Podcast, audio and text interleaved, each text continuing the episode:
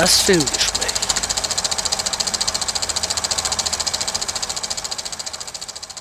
Hallo und herzlich willkommen zum Filmgespräch auf Radio Lora. Sie hören unsere August-Ausgabe. Mein Name ist Sebastian Wenzel. Mit mir im Gespräch wieder Ingrid Schölderle. Hallo miteinander. Anfangen werden wir mit zwei Filmen, die schon vor zwei Wochen ins Kino gekommen sind, von denen wir aber annehmen, dass sie beide noch länger laufen werden. Zwei ganz unterschiedliche Filme. Einmal Oppenheimer, die Biografie von Robert Oppenheimer, dem Vater der Atombombe. Gedreht hat den den Film Christopher Nolan. Der dreht normalerweise auch Action und Superheldenzeug, Batman vs. Superman, hat also wirklich eine Mischung in seiner Biografie von guten Filmen und totalem Blödsinn. Und hier wagt er sich jetzt an einen historischen Stoff, wie er das schon mal 2017 bei Dunkirk gemacht hat.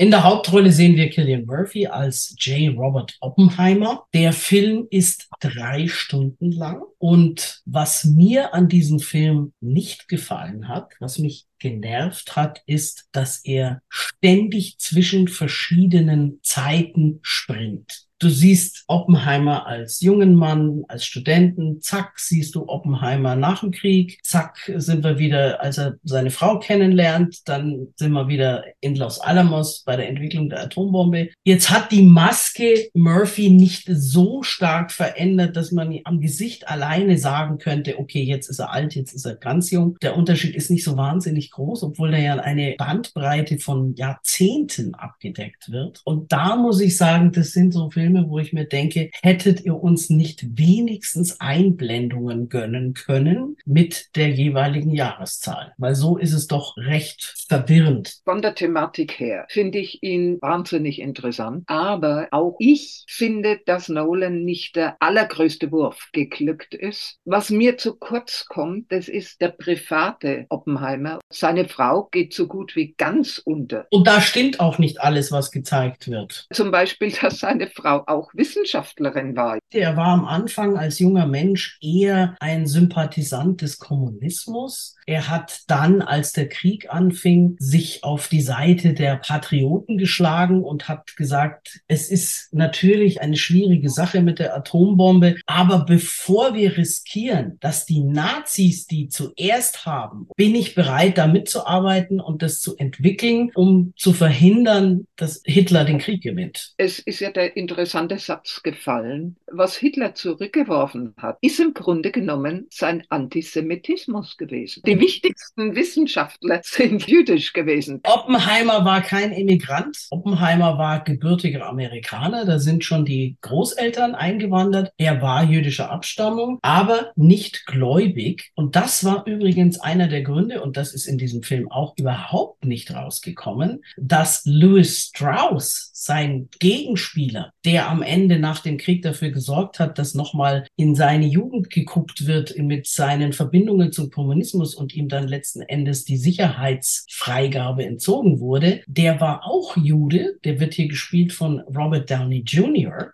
Genial. Hervorragend. Wenn ich einen den Oscar geben würde, in diesem Fall für die beste Nebenrolle, dann Robert Downey Jr. Und dieser Strauss war ein aktives Gemeindemitglied, ein gläubiger Jude, und der hat es dem Oppenheimer immer übel genommen, dass er nicht gläubig war. Der hat dann am Ende dafür gesorgt, dass diese Befragung gemacht wurde nach dem Krieg, als Oppenheimer in der Atomkommission war. Aber wir wollen jetzt nicht erzählen, wie die Geschichte ausgeht. Was mich fast ein bisschen ärgert, eine irrsinnige Geldverschwendung, dass Nolan gedacht hat, er muss diesen Film auf 70 Millimeter drehen. Dazu hat Ari extra eine Kamera entwickelt. Sie haben nicht ein einziges Kopierwerk mehr in Deutschland. Und es gibt nur ein paar Kinos, die das zeigen können. Er arbeitet gern bildgewaltig, auch vor ein paar Jahren in Interstellar. Die Musik war gut, die Bilder waren schön, aber die Story war völliger Blödsinn. Was bestimmt auch nicht ganz billig war, ist ist, dass er bis in kleinste Rollen und zum Teil sogar Statistenrollen hinein große Namen besetzt hat. Emily Blunt ist die Kitty Oppenheimer. Wir haben schon den Robert Downey Jr. erwähnt. Jason Clark spielt damit. Matt Damon, Kenneth Branagh als Niels Bohr, als Werner Heisenberg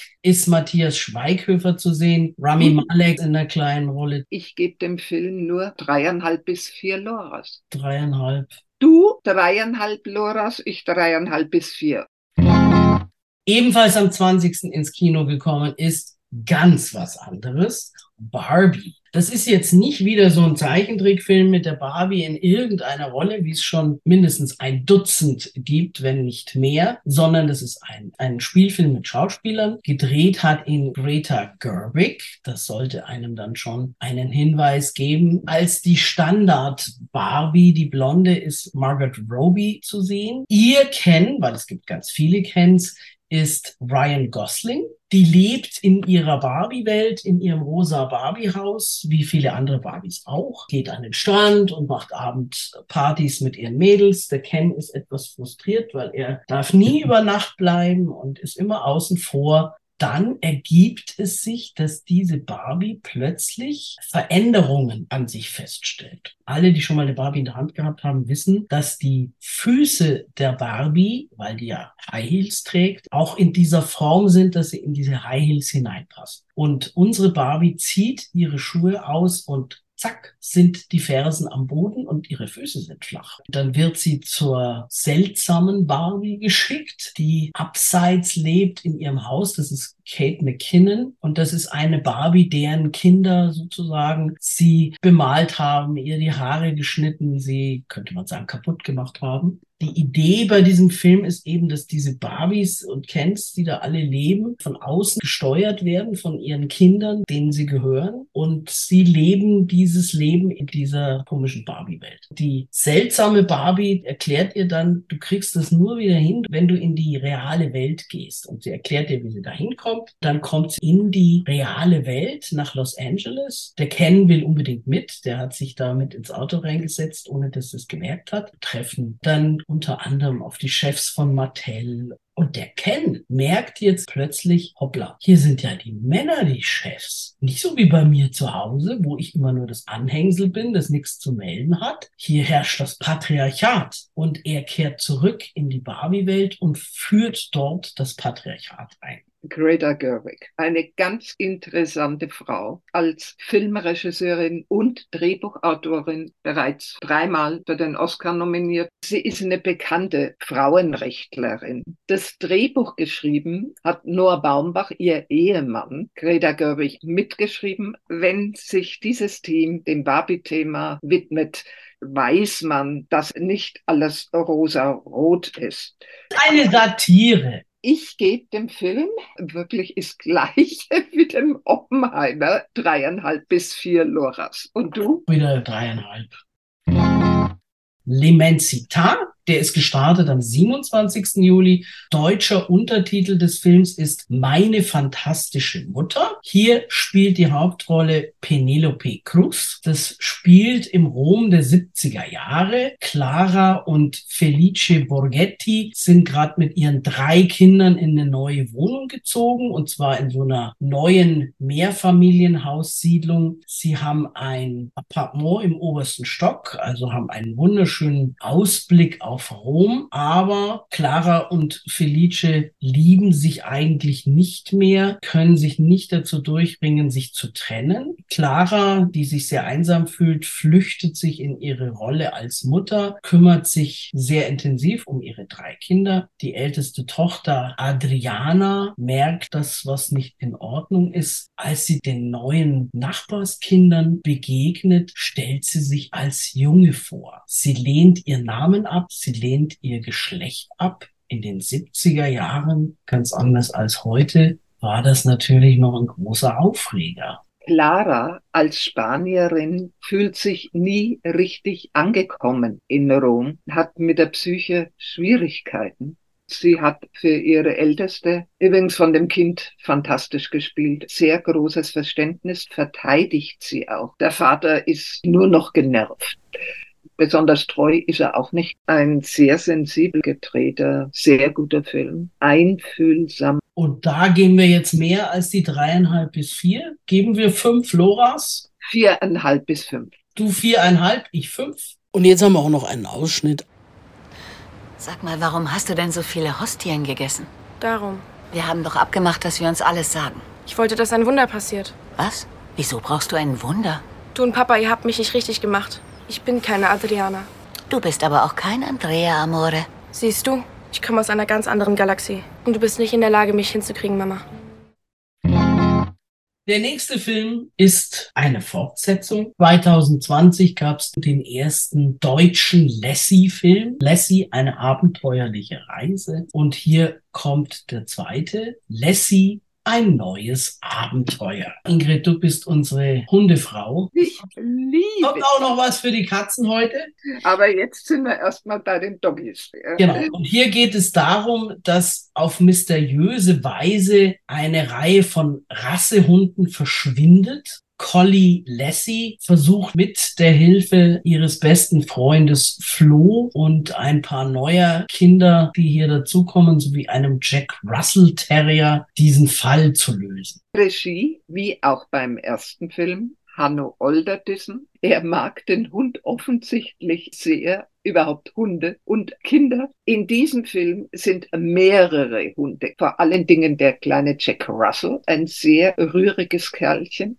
Die menschlichen Darsteller sind die Katharina Schüttler als Tante, die sie besuchen, Justus von Donani, Annette Frier. Es ist ein sehr spannender Film. Spannender also mancher mittelmäßiger Krimi. Ass ist ein schottisches Wort für Mädchen, so wie in Bayern Madel oder in Norddeutschland Dern. Und Lassie ist dann das Mädelchen. Das ist ein weiblicher Hund, der aber witzigerweise vom rüden Bandit und zwei weiteren Doubles gespielt wird.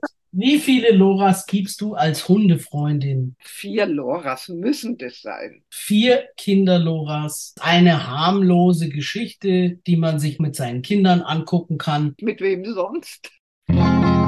Ebenfalls am 27. Juli ins Kino gekommen ist Last Contact. Der heißt im Original witzigerweise Last Sentinel. Das ist ein Science-Fiction-Film. Es geht um vier Soldatinnen und Soldaten, die 2063 auf so einer Art Ölplattform mitten im Meer sitzen. Es soll inzwischen der Meeresspiegel so angestiegen sein, dass es nur noch zwei relativ kleine Kontinente gibt, die sich gegenseitig bekriegen. Und die sitzen da so in der Mitte als Aussichtsposten. Die Geschichte ist im Endeffekt ein Kammerstück dieses ganze Drumrum mit der Erde in der Zukunft und so weiter ist eigentlich völlig irrelevant. Es geht um die Dynamik zwischen diesen vier Personen, drei Männern und einer Frau die seit zwei Jahren da sitzen und eigentlich hätten schon abgelöst werden sollen. Es ist aber niemand gekommen. Es geht dann einfach darum, wie die sich zum Teil solidarisieren miteinander, zum Teil gegeneinander kämpfen. Den Chef der Truppe Hendricks spielt Thomas Kretschmann. Die spielen das gut. Es ist nicht alles so ganz logisch. Es ist nicht unspannend. Zweieinhalb Noras. Wir kommen zu den Starts von heute, 3. August. Und da haben wir heute nur einen einzigen Film, nämlich das französisch-belgische Drama Im Herzen jung von der Regisseurin Karine Tardieu. Der ist übrigens schon 2021 gedreht worden. Und dann kam Corona und er lag auf Halte. Und ich finde sehr gut, dass sie ihn jetzt erst bringen. Es wäre zu schade gewesen, wenn er untergegangen wäre. Es geht los im Dezember 2006 in einem Krankenhaus in Lyon. Da trifft Shauna Lusinski den Onkologen Pierre Esconte. Shaunas Freundin Mathilde liegt im Sterben. Sie ist eine Patientin von Pierre. Pierre versucht, Shauna so ein bisschen aufzuheitern. 15 Jahre später reist Pierre zu einer Konferenz nach Dublin. Da trifft er Shauna wieder. Ein Freund von Pierre fährt mit ihm aufs Land, eine Freundin besuchen und er fährt mit und erstaunlicherweise ist es Shauna. Shauna ist mittlerweile so um die 70. Er ist 25 Jahre jünger. Sie hat ein glückliches, ausgefülltes Leben, auch ohne Mann in der Zwischenzeit. Pierre ist verheiratet. Seine Ehefrau wird von der Cécile de France gespielt und Jeanna von der ganz wunderbaren Fanny Ardant, Pierre Melville Popon. Einer der schönsten Liebesfilme, die ich von den Franzosen gesehen habe bis jetzt, weil er nicht so ins Klischee passt. Eine funkelnde Liebesgeschichte von sehr guten Schauspielern. Es ist wirklich ein kluger, das Leben in allen möglichen Variationen kennender Film. Ich denke, das ist auch ein Film, den die etwas Älteren zu schätzen werden wissen. Ich bin begeistert und für mich ist das ein glatter Fünf-Flora-Film. Okay, wir haben auch noch einen Ausschnitt aus diesem Film. Ich habe das Morphium erhöht und gebe ihr Sauerstoff. Sie hat keine Schmerzen. Ich wollte Sie nicht stören. Sind Sie schon nah? Ja. Mathilde hat von Ihnen erzählt. Ich behandle Sie. Ich bin ein Freund von Ihrem Sohn Georges. Wir haben zusammen studiert. Ich wollte, dass George sich mal ein bisschen ausruht. Deswegen bin ich hier. Aber Schaffen Sie das? Shona, sehen Sie mich an. Noch atmet Mathilde dieselbe Luft wie wir beide. Und nur das zählt. Okay? Also lassen Sie uns die Luft genießen, die wir teilen. Ja? Groß oder klein? ich nehme eine Suppe. Lieber nicht, die ist widerlich. Und wenn schon. Ich habe Sie gewarnt. Ich weiß nicht wieso, diese widerlichen Suppen aus Kaffeeautomaten habe ich schon immer gern getrunken. Das liegt vielleicht daran, dass Sie die nur dann trinken, wenn Sie sie wirklich brauchen. Ihr Gehirn assoziiert mit der Suppe Trost. Verzeihung, ich will Sie nicht allein lassen. Ich muss wieder hoch. Die Krankenschwester sagt Bescheid, wenn irgendwas ist. Wissen Sie, Mathilde ist eine. Sie ist eine sehr hübsche und besonders lustige Frau. Ich weiß. Warten Sie.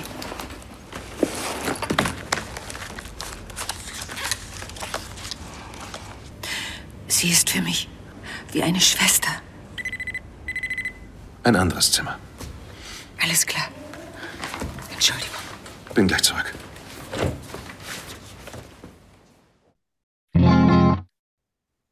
Wir kommen zu den Starts von nächster Woche, 10. August, und fangen an mit einem deutschen Drama Black Box. Der Film spielt komplett in einem Haus in Berlin. Im Mittelpunkt steht Henrike Koch, Luise Heyer spielt sie, die das Haus verlassen möchte, weil sie ein wichtiges Vorstellungsgespräch hat. Ihr Mann und ihr Kind sollen zu Hause bleiben. Als sie aus der Hofeinfahrt raus will, steht da die Polizei und sagt, da ist gesperrt, es darf niemand raus. Das ist eigentlich auch schon die ganze Geschichte, dass eine Hausgemeinschaft eingesperrt ist in ihrem Block und natürlich fragen die sich alle, was ist denn da los? Das wird aber nicht erklärt. Die Polizei blockt ab. Es gibt dann Verdächtigungen. Es wird eine Leiche gefunden im Haus. Es steht im Raume, dass da irgendwas mit Terroristen ist. Gleichzeitig gibt es ein Problem, weil der Hausbesitzer oder die Firma, der das Haus gehört, hat da einen Container in den Hof gesetzt, kurz davor. Und da ist einer im Büro, der soll wohl die Leute so ein bisschen überreden, auszuziehen, weil die wollen da eigentlich Eigentumswohnungen draus machen. Und dann gibt es Mieter, die den Aufstand proben, angeführt von Erik Beer, gespielt von Christian Berkel, der sich darüber aufregt, dass da die Mülltonnen bei ihm unter das Fenster gestellt worden sind. Also im Endeffekt geht es um diese Dynamik zwischen den verschiedenen Leuten. Regie geführt und das Drehbuch geschrieben hat die türkische Regisseurin Asli Özke. Mich hat dieses Werk nicht gänzlich überzeugt. Es ist zu sehr an der Oberfläche, finde ich. Es werden 100 Themen angestoßen, aber eigentlich nichts zu Ende gemacht. Das Ganze mit ein paar wirklich guten Schauspielern. Die Luise Heyer, die ich sehr liebe, dann der Christian Bergel, Felix Kramer. Ich frage mich natürlich, wenn ich da drin sitze und mir das anschaue, was könnte es für einen Grund geben, dass die Polizei sowas abriegelt und niemanden rauslässt? In Kenntnis des deutschen Rechts würde ich sagen, da muss es einen sehr guten Grund geben. Da müsste die Staatsanwaltschaft einen entsprechenden Beschluss gefasst haben und dass man da so weit geht, nicht mal eine Frau rauszulassen, die nierenkrank ist und zur Dialyse muss, das kann ich mir nicht vorstellen. Da müsste wirklich schon eine terroristische Zelle in diesem Haus sein. Ja, würden Sie aber das Haus eher räumen bis auf den Terroristen. Ich habe das selber mal in der Nachbarschaft erlebt, dass da jemand im Verdacht war, terroristisch tätig zu sein.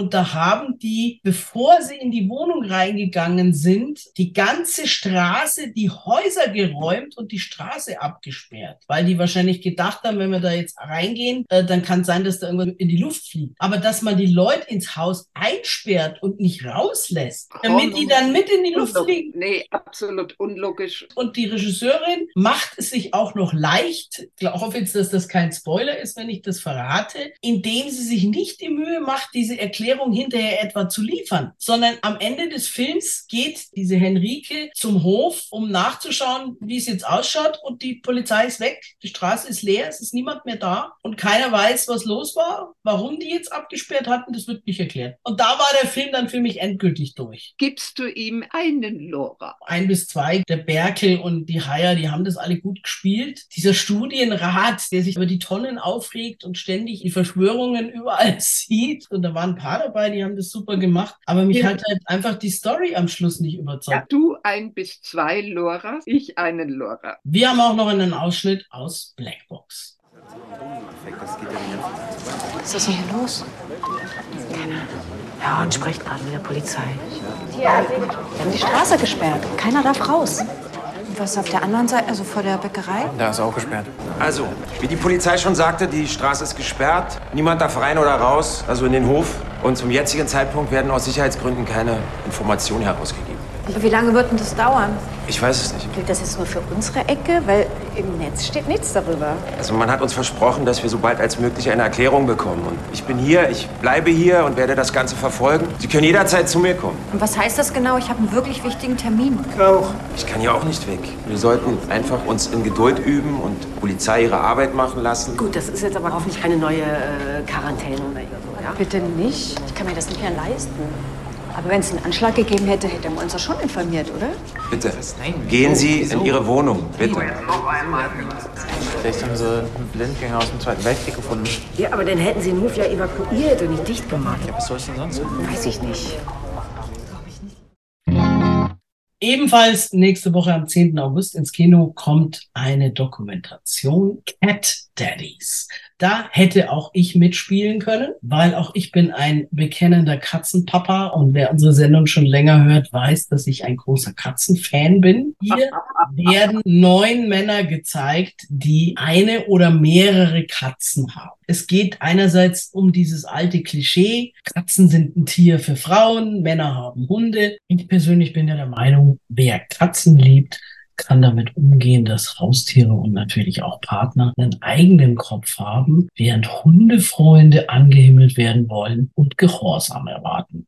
Diese Herren hier erzählen einerseits, wie sie auf die Katze gekommen sind. Zum Teil waren die auch früher Hundebesitzer. Die werden einfach mit ihren Katzen hier gezeigt. Es sind äh, alles Leute in den USA und das ist eine ziemliche Bandbreite von einem Schauspieler, der einen YouTube-Channel hat über seine Katzen und kleine Filmchen dreht. Dann gibt es einen Trucker, der eine Katze als Begleiterin hat. Die Freundin fährt auch mit im Lastwagen und die ziehen der Katze dann immer irgendwelche Kostümchen an und setzen ihr Hüte auf und machen Fotos vom Grand Canyon oder irgend sowas. Die Katze war mittlerweile in 48 von 50 Staaten. Ich gehe mal davon aus, ohne Hawaii und Alaska. Dann ist aber auch eine sehr traurige Geschichte dabei. Da ist ein ursprünglich aus Georgien stammender Mann, der aus Gesundheitsgründen seinen Job verloren hat, in New York auf der Straße lebt. Und der hat beobachtet, dass Leute da auf den Boden geguckt haben und er hat irgendwie zuerst gedacht, da liegt eine tote Ratte oder sowas und ist dann hingegangen und hat dann erst gemerkt, das ist ein Kätzchen. Und die dachten auch, die Katze ist tot und haben dann so ein bisschen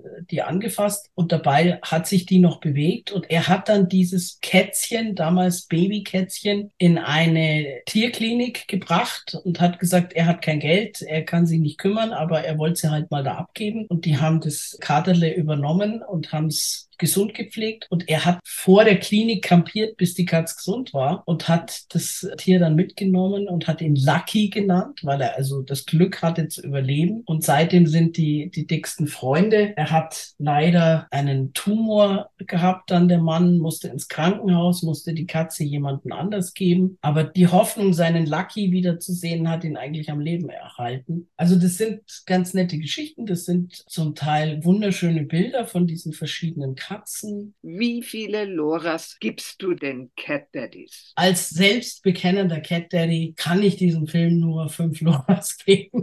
Und das ist auf jeden Fall ein wirklich netter, nicht kitschiger Dokumentarfilm, der zeigt, auch Männer können Katzen haben. Für alle Katzenfreundinnen und Freunde ist das ein toller Film.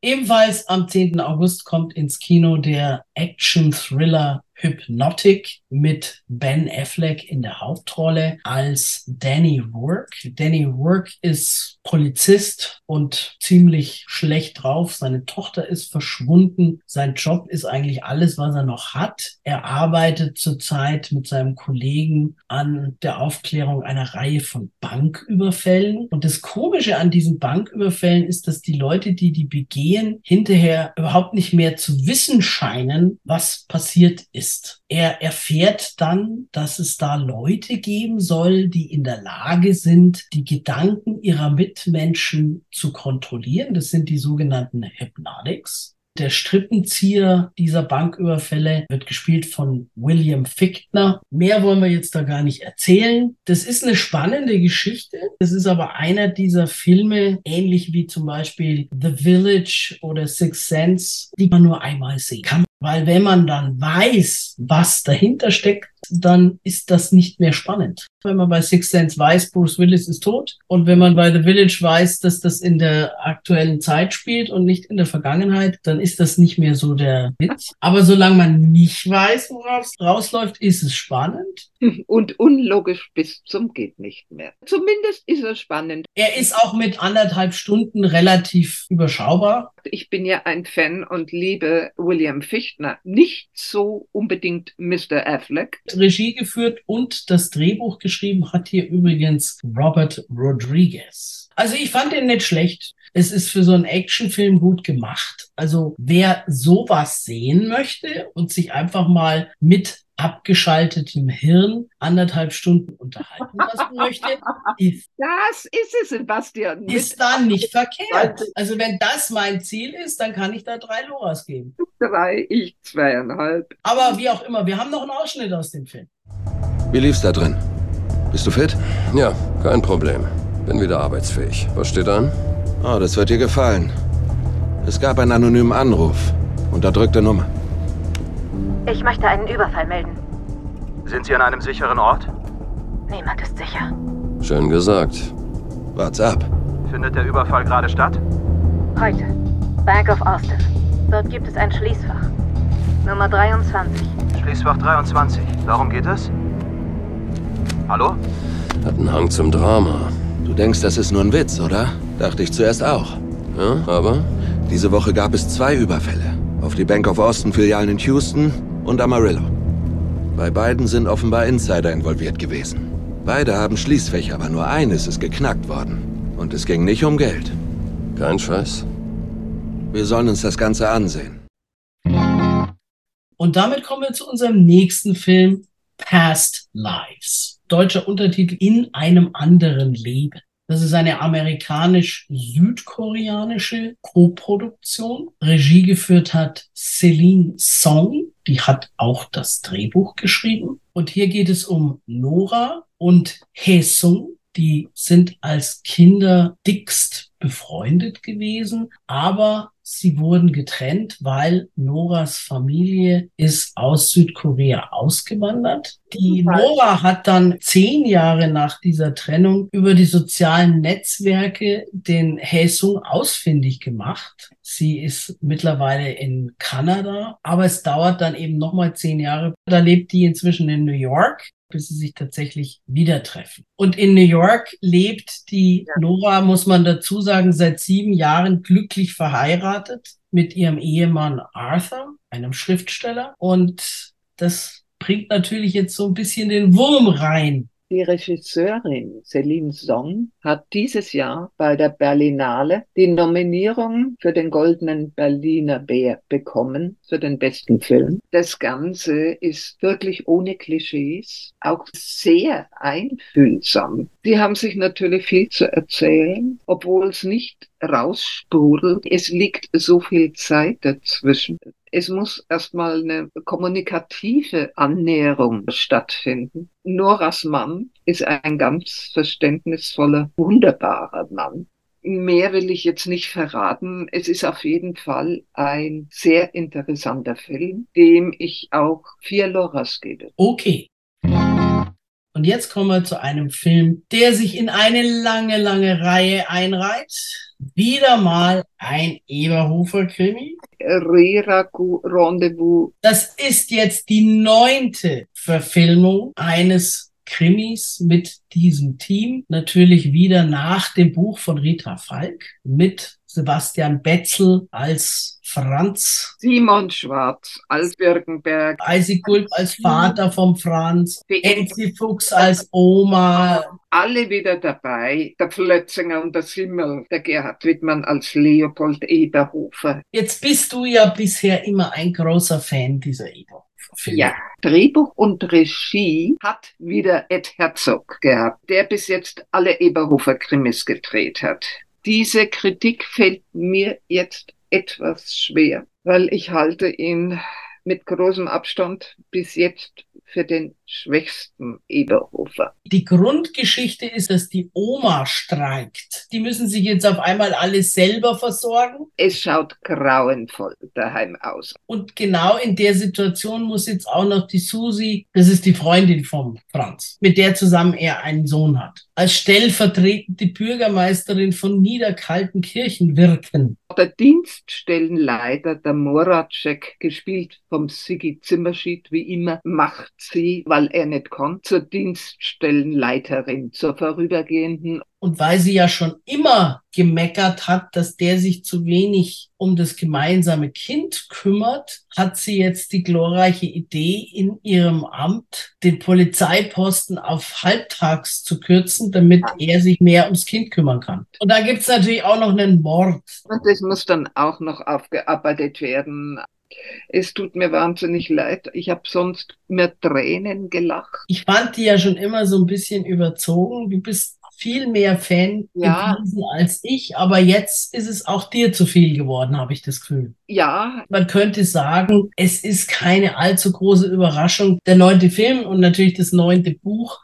Und irgendwie habe ich das Gefühl, der fällt jetzt nichts mehr ein, der Frau Falk. Wie viel Loras gibst du? fällt mir sehr schwer rein. Okay, du gibst drei und ich gebe zwei Loras. Jetzt haben wir noch einen Film, der am 10. August ins Kino kommt, nämlich Zoe und Sturm. Zoe ist ein junges Mädchen, Sturm ist ein Pferd. Das ist aber jetzt nicht so der 0815 Mädchen-Pferdefilm, wie es schon viele gibt. Er fängt mit Zoes Geburt an. Die Eltern sind gerade von der Camargue weg ans Meer gezogen, haben dort ein Gestüt übernommen, das noch sehr renovierungsbedürftig ist und die Mutter schleppt sich hochschwanger in den Stall, während der Vater Geburtshilfe bei einer Stute leistet. Fohlen und Mädchen kommen innerhalb von einer Minute im Stall zur Welt. Dann sieht man so in immer Sprüngen von ein paar Jahren, wie die aufwächst. Sie setzt sich schon mit fünf aufs Pferd. Es zeigt sich, dass das Mädchen ein ausgesprochenes Talent hat für den Umgang mit Pferden. Mit der Schule ist es nicht so prickelnd. Sie hat dann irgendwann auch einen Bruder, mit dem sie gerne mal streitet. Und eines Tages, als der Vater wieder mal bei einem Trabrennen teilnimmt mit dem Sulki, sagt die Mutter, nee, dein Zeugnis ist so schlecht, du kommst diesmal nicht mit. Du bleibst zu Hause und passt auf deinen kleinen Bruder auf. Ansonsten ist da nur noch zu Hause ein leicht geistig behinderter Knecht, der für die Familie arbeitet. Und dann kommt ein großer Sturm. Während der Vater sein Rennen gewinnt, entwickelt sich zu Hause ein Drama. Das Mädchen geht in den Stall, um dem Knecht zu helfen und rutscht aus und eines der Pferde tritt auf ihren Rücken und ab da ist sie querschnittsgelähmt. Und damit ist natürlich ihr Berufswunsch, ihr Berufstraum, Jockey zu werden, in weite Ferne gerückt. Wir werden jetzt nicht den Rest der Geschichte erzählen. Geht dann natürlich einerseits darum, dass das Mädchen mit diesem Problem fertig werden muss, sich an ihre neue Situation gewöhnen, was ihr nicht leicht fällt, logischerweise. Sie wird richtig verbittert. Sie legt sich mit allen Menschen an. Kleinen Bruder sowieso, aber auch mit den Eltern und mit anderen. Mit dem Physiotherapeuten und, Ja. und alle schnauzt sie an. Und dann geht es natürlich auch darum, wie es mit diesem Gestüt weitergeht. Der Vater hat das ja nicht alles alleine finanzieren können, sondern er hat einen Geschäftspartner, der das Geld gibt. Gespielt wird er von Danny Houston, dem Bruder von Angelica Houston, der meistens irgendwelche Widerlinge oder Bösewichte oder Intriganten spielt. Natürlich ist es ein Film für Pferdefreunde. Wir hatten heute was für Hundefreunde, für Katzenfreunde. Jetzt haben wir was für Pferdefreunde. Würde jetzt den nicht für allzu junge Pferdefreundinnen empfehlen. Sagen wir mal so ab zwölf. Ja, schließe ich mich an. Er es ist vom Filmischen her sehr professionell und gut gedreht. Der bekannteste franco-kanadische Regisseur, der schon zig Preise und Nominierungen bekommen hat, hat das Drehbuch geschrieben nach einer Novelle und führt Regie. Christian Duguay, ein ganz arrivierter, toller Filmemacher. Und das merkt man dem Film an. Ich gebe ihm, Vier Loras. ja, das verdient er. Wir haben auch noch aus diesem Film einen Ausschnitt. 1,56. Wie viel? Der Dicke 1,59. Und Sie? 1,56. 56. 56. Wie hast du das gemacht? Ich habe immer gewusst, dass sie mit Reiter schneller sein kann. Guck mal. Über diesen Spanner dämpfe ich den Druck beim Beugen. Ich kann so feststellen, wie ich will. Und ich schaffe es, in die Hocke zu gehen. Ja, aber er hat Pierre dir das gebaut? Pia und Mama und Sepp haben mir geholfen. Was hast du? Bist du sauer? Nein, nein. Ich, ich bin nicht sauer. Ich bin überhaupt nicht sauer. Wir kommen zu den Starts vom 24. August und beginnen mit dem Film The Inspection.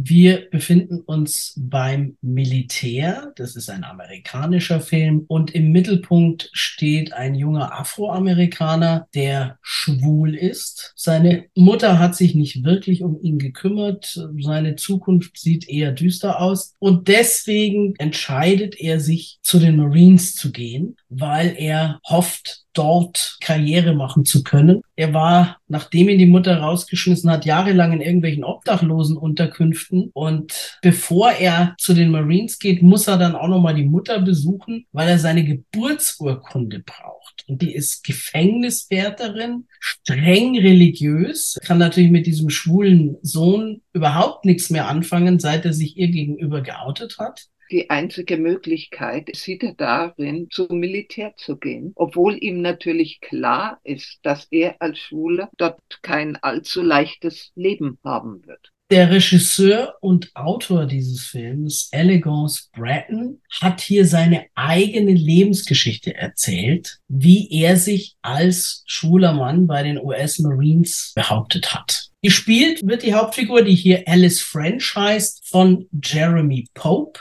Es läuft trotzdem nicht alles so nach dem üblichen Klischee ab. Ich finde, in diesem Genre ist das wirklich auch ein guter Film. Er ist nicht ganz negativ gegenüber dem Militär, weil letztlich gewöhnt sich der Alice da schon ein und findet da auch eine Kameradschaft und ein Zugehörigkeitsgefühl, das er bisher nicht kannte. Außerdem hat er einen Vorgesetzten, Das ist der Drill Sergeant Rosales. der eventuell auch schwul sein könnte. Und vor allem ist es einer, der jetzt auch nicht nur die Rekruten runtermacht und fertig macht, sondern sich so ein bisschen seine Menschlichkeit bewahrt hat. Im Gegensatz zum Commander Laws, Joaquin Woodbine spielt den. Ja, wie viele Loras gibst du die Inspection? Ich würde sagen drei Loras. Okay, drei Loras und auch hier haben wir wieder einen Ausschnitt. Ich will ein Marine sein. Das reicht mir nicht. Du hast doch nicht so hart gearbeitet, um jetzt hinzuschmeißen. Ab 16 musste ich mich um mich allein kümmern. Bin jetzt 25. Meine Mutter,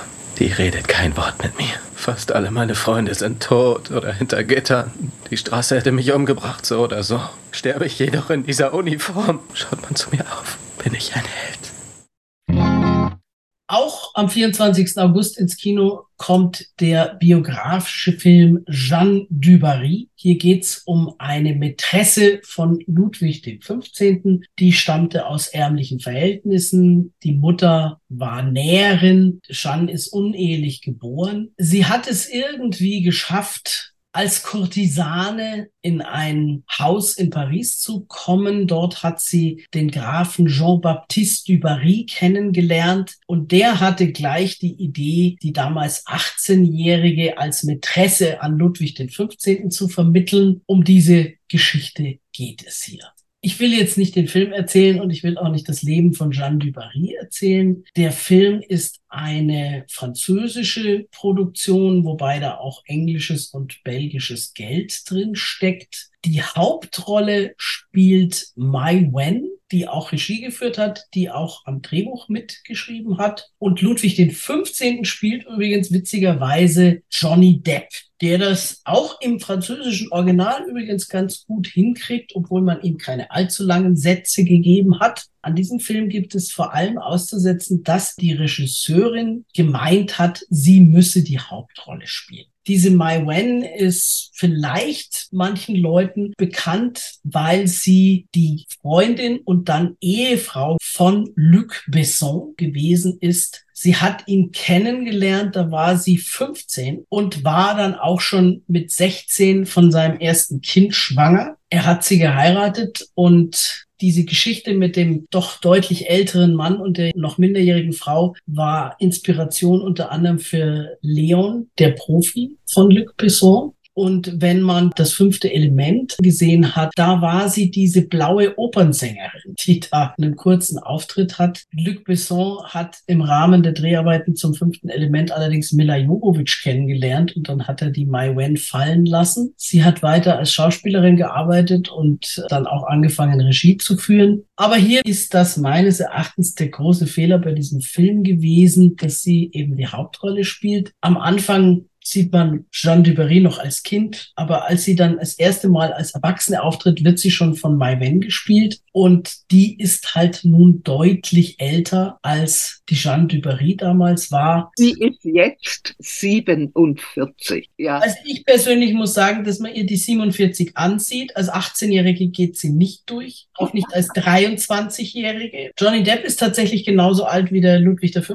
damals war, aber was vor allem noch erschwerend hinzukommt, sie sieht halt überhaupt nicht aus wie Jeanne Dubarry. Wenn man sich Gemälde anschaut, es gibt mehrere von Dubarry, dann entsprach die wirklich dem Schönheitsideal der damaligen Zeit. Also mit schönen weiblichen Rundungen und die Maibelle ist halt ein Bügelbrett, ein Stecken in der Landschaft. Die ist dürr. König Louis XV. hat Jeanne besonders attraktiv gefunden wegen ihrer großen Brüste. Die Maiwen hat aber nicht mal Körbchengröße A. Drehbuchregie, früher am Theater gab es den Spruch und den Löwen auch noch. Dann kommt noch erschwerend hinzu, dass sie beim Verfassen des Drehbuches sehr großzügig war und einfach vieles weggelassen, geändert, gestrafft hat. Also das ganze Ding ist auch nicht mal historisch korrekt. Und da muss ich halt jetzt wirklich sagen, da kommt mir zu viel zusammen. Die Hauptdarstellerin passt optisch nicht, die ist zu alt und historisch korrekt ist das ganze Ding auch nicht. Johnny Depp hat's gut gemacht. Ich gebe zwei Loras für Johnny Depp. Ein opulenter Kostümfilm natürlich. Das ist er, ja. Das Maske und Johnny Depp. Zweieinhalb gebe ich. Okay, einen halben mehr als du. Jetzt haben wir noch eine Doku, die kommt auch am 24. August ins Kino, eine deutsche Produktion. Jeder schreibt für sich allein. Nach dem Sachbuch von Anatole Renier. Und zwar handelt der von den Schriftstellern, die nach 1933, nach Hitlers Machtergreifung in Deutschland geblieben sind. Dominik Raab hat es fantastisch umgewandelt in einen, wie ich finde, packenden Film, der fast drei Stunden dauert und mich keine Sekunde gelangweilt hat. Er beschäftigt sich mit teils sehr, sehr bekannten Autoren, wo ich auch einiges noch nicht gewusst habe, zum Teil sehr erschrocken bin, wie zum Beispiel bei Gottfried Benn. Man könnte fast sagen, dass diese Dokumentation eine Art Fortsetzung von Fabian oder der Gang vor die Hunde mit Tom Schilling in der Hauptrolle. Es sind eine Menge Sachen drin, wenn du jetzt nicht vielleicht schon Germanistik studiert hast, die vielleicht auch nicht jeder weiß. Man kennt die Autoren, aber wie du schon erwähnt hast, dass Gottfried Benn eine Rede gehalten hat, in der er seine Kolleginnen und Kollegen aufgefordert hat, ihre Arbeit in den Dienst des Nazistaates zu stellen, das war mir jetzt auch noch nicht so bekannt. Natürlich zeigt Dominik Graf auch den Weg der Familie Mann, die ja emigriert sind. Klaus Mann hat ja auch an den Ben geschrieben, weil er den eigentlich mal toll fand als Autor. Ja. Und der hat ihm geantwortet, er könne gar nicht beurteilen, wie das jetzt in Deutschland ist, weil er ist ja gegangen. Für jede Leseratte, also für jeden Menschen, der sich mit der großen deutschen Literatur aus dieser Zeit beschäftigt, ist dieser Film ein Muss. Und es ist bei mir ein ganz einwandfreier Fünf-Flora-Film. Gut. Jetzt haben wir noch einen einzigen Film, der auch am 24. August ins Kino kommt. Wieder eine Fortsetzung. Fisherman's Friends 2. Es gab 2019 den Film Fisherman's Friends nach einer wahren Geschichte über Leute aus einem Fischerdorf, die einen Chor gegründet haben. Und jetzt kommt hier die Fortsetzung. Die hatten Erfolg mit ihrem ersten Album und müssen jetzt mit ihrem neuen Ruhm zurechtkommen, mit ihrer Bekanntheit, während sie an ihrem zweiten Album arbeiten. Wir sehen hier wieder James Purefoy als Jim. Regie geführt hat Mac Leonard zusammen mit Nick Moorcraft, die auch am Drehbuch mitgeschrieben haben. Der deutsche Untertitel des Films ist übrigens Eine Brise Leben. Und dieses Leben ist zum Teil ganz schön hart. Die Probleme fangen richtig an, als Jims Vater stirbt, der auch in diesem Chor war. Sein Vater, an dem er ungeheuer hing und der eigentlich der Chef von dem Chor war. Seine Beziehung geht dann auch in die Brüche und er fängt zu trinken an. Die Plattenfirma schmeißt sie raus. Vorbild für diese ganze Geschichte ist ja der Herrenchor aus Port Isaac, 2009 einen Vertrag gekriegt und die sind dann 2011 beim Glastonbury Musikfestival aufgetreten. Und das ist jetzt hier die Geschichte, dass die bei diesem Musikfestival auftreten wollen, wo damals Beyoncé der Hauptakt gewesen ist. Coldplay, U2 haben da gespielt und da haben die tatsächlich auch gesungen.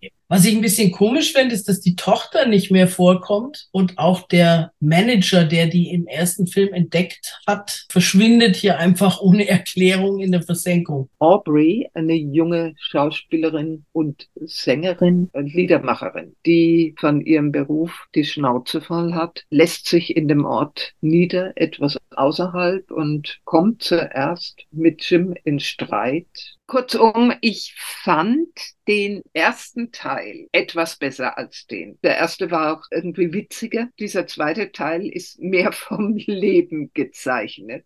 Dreieinhalb Loras. Okay. Damit sind wir wieder am Ende unserer Sendung angelangt, die wie immer wiederholt wird. Heute Nacht um zwei und morgen früh um neun Uhr allerdings nur im LoRa Livestream und auf DAB Plus sowie samstags um sechs Uhr früh und sonntags um 21 Uhr nur im LoRa Livestream. Außerdem gibt's uns als Podcast und zwar immer eine Woche nach der Sendung mit den Liedern, ganz wie sie original gesendet worden ist. Und auf freieradios.net können Sie unsere Sendungen alle GEMA-frei ohne Musik nachhören. Dann ja. wünschen wir wie immer viel Spaß im Kino. Und wenn Sie wollen, können wir uns wieder hören. Und das ist jetzt eine Besonderheit. Am Donnerstag, den 7. September, nicht wie gewohnt um 17 Uhr, weil da gibt es Sonderprogramm bei Radio Lora. Am 7. September weichen wir aus auf 21 Uhr und senden an der Stelle von Radio Uferlos. Bis dann. Tschüss. Tschüss.